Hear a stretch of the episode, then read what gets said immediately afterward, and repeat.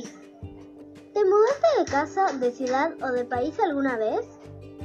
¿Tuviste que despedirte de tus amigos o tus mascotas y dejar algunas cosas atrás? ¿Qué tiene de bueno y qué tiene de malo mudarse?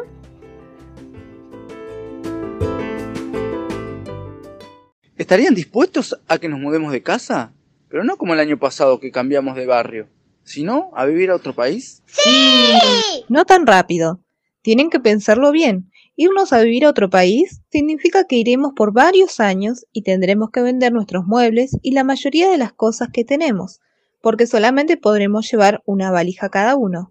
También implica que dejemos a Canela en la casa de los abuelos hasta que regresemos. El sí rápido dejó lugar a tres cabecitas pensando y haciendo muchas preguntas que sus padres contestaron con paciencia. Con el correr de los días, los niños empezaron a ver cómo su papá y su mamá separaban todas las cosas en tres grupos, lo que podían vender, lo que regalarían y lo que llevarían al viaje. Mientras ellos hacían planes para el viaje, los niños pusieron un puesto de venta sobre el murito que separaba el patio de la vereda. Mini Liqui. Mamá, ¿está bien escrito? Andrés escribió el anuncio de una pequeña liquidación u oferta en una vieja pizarra. Pusieron sus sillitas y la mesita de plástico como si fuera la oficina del negocio y una explosión de objetos sobre el muro bajo. También escribieron los precios en papelitos que exhibían delante de cada cosa que querían vender. Se sentaron tranquilamente a esperar que comenzaran a pasar los vecinos. Y la gente llegaba, miraba y se iba sin comprar. ¿Qué les pasa? ¿Por qué nadie compra nada? Protestó Andrés, estaba muy frustrado. Mami, la gente no compra nada. Así no vamos a poder juntar el dinero que necesitamos para viajar. Esto no funciona. Dijo Andrés con desánimo entrando a la cocina. La mamá se asomó por la ventana para mirar el muro. ¿Qué cosas pusieron a la venta? Enseguida voy a ir a ver. La mamá salió y fue a donde estaban de guardia los mellizos, sentaditos en sus sillas, atendiendo el puesto de venta. Veo que tienen unas cuantas piedras interesantes, lápices de colores, de diversos tamaños y mordidas, dos autos con tres ruedas, una muñeca con el cabello apelmazado y muchas revistas que han sido usadas para recortar palabras. Bueno, tal vez no haya muchas personas que necesiten estas cosas, pero ya encontraremos otras que la gente comprará. No se preocupen. Las pilas de loza, ropa, juguetes, libros, toallas, ollas y adornos fueron creciendo en la sala de la casa. Allí fueron poniendo todo lo que querían vender primero, porque tenían menos y no las podían llevar en las valijas. El día que se abrió la venta, como si se las hubiera llevado un ventarrón, desaparecieron muchas de las cosas. La gente llegó y compró como si fuera un supermercado. Los mellizos y Andrés estaban asombrados. Entendieron que en ese momento todo lo que la gente se llevaba ahora era de ellos y no le podían recuperar.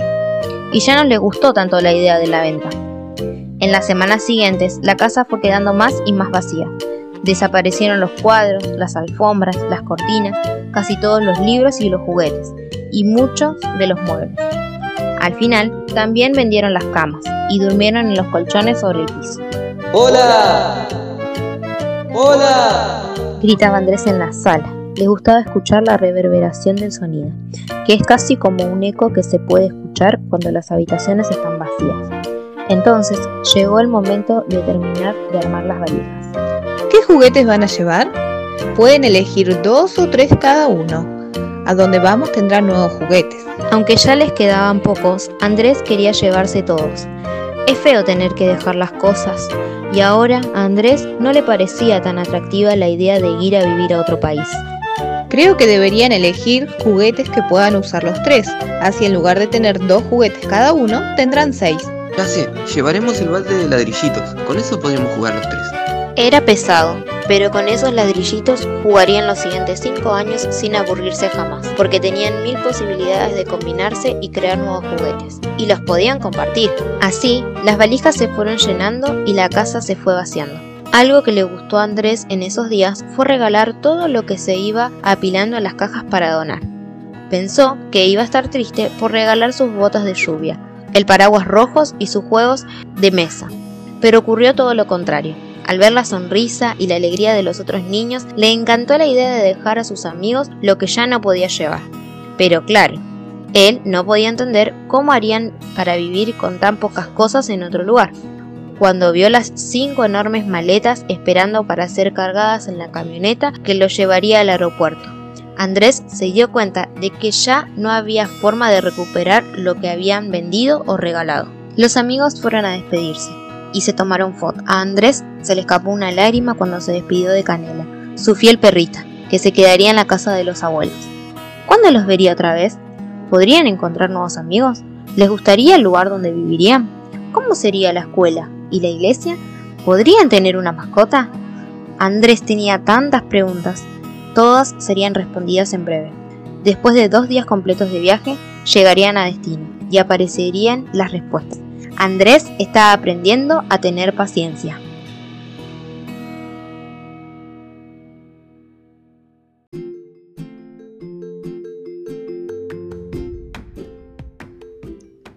Si pudieras llevar solamente una valija en tu mudanza, ¿qué pondrías en ella? Escribe una lista de dos juguetes, tres libros y cinco prendas de ropa que elegirías llevar. ¿Qué otra cosa llevarías?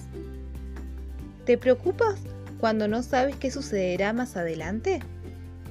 Jesús te tranquiliza con las palabras que se encuentran en Mateo 6:34. No se preocupen por el día de mañana, porque mañana habrá tiempo para preocuparse. Cada día tiene bastante con sus propios problemas. Mateo 6, 34.